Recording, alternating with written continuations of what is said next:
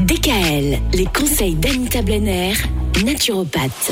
Alors Anita, depuis lundi, nous nous posons cette question, pourquoi tombons-nous malades? Qu'est-ce que la maladie? Les notions de terrain aussi, parce que suivant notre organisme, on va être plus apte à lutter contre une maladie ou pas.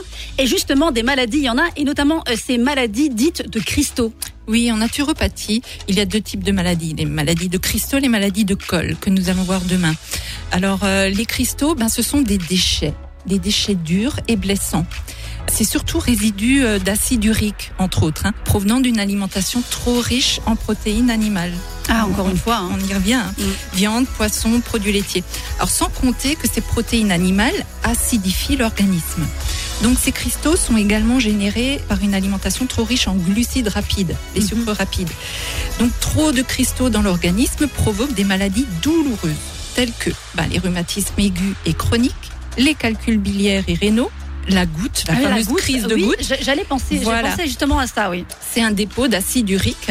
Et puis il y a les sciatiques, les eczémas secs, tout ça, ce sont des douleurs. Hein, les maladies de cristaux sont des maladies qui font mal.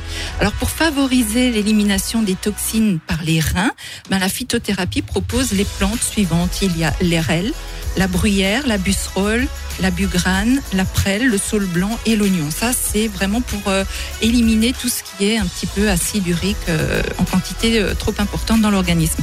Et surtout, éviter les aliments responsables, donc les protéines animales et les aliments acidifiants et surtout les sucres raffinés.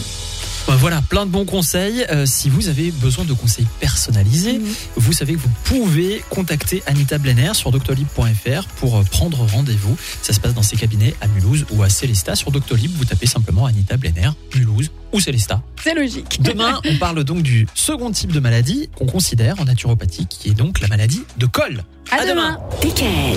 Retrouvez l'ensemble des conseils de DKL sur notre site internet et l'ensemble des plateformes de podcast.